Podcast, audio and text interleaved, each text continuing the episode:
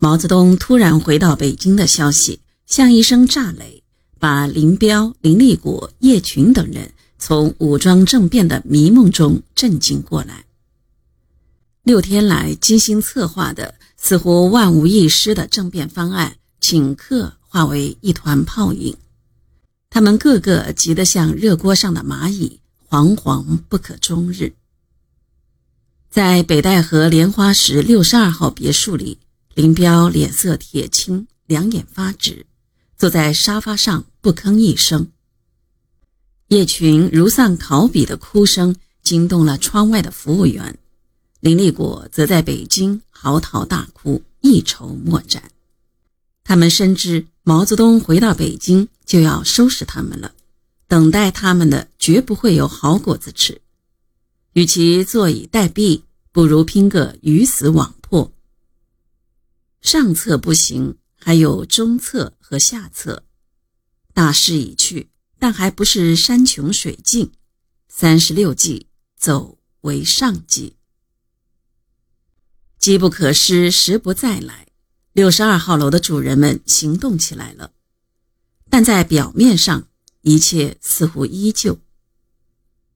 确切地说，毛泽东的专列一离开上海，林彪他们就准备实行中策了。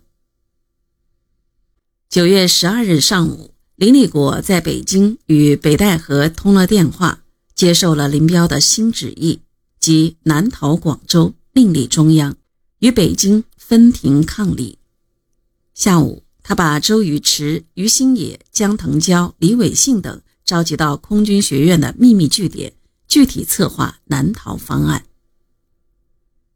林立果要人通知广州部队空军参谋长顾同舟，要他准备车辆和房子；要于新野马上打电话给上海的王维国，通知他十三日有一架伊尔杠幺八飞机在上海着陆，把警卫二中队换下来，让王维国的空四军教导队和上海的联合舰队成员做好准备。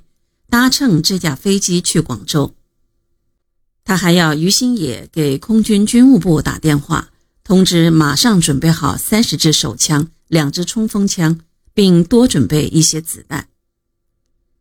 在匆匆交代几句之后，林立果即急忙收拾东西，去机场乘二五六号三叉戟飞机去北戴河与林彪、叶群会面。临行前，他对在座的人说。情况紧急，我立即转移，由周宇驰同你们谈。周宇驰压低嗓门向同伙传达了林彪的南逃计划。情况紧张，要动手了。林副主席决定立即转移广州，要军委办事组的黄、吴、李、秋明天到广州谈话。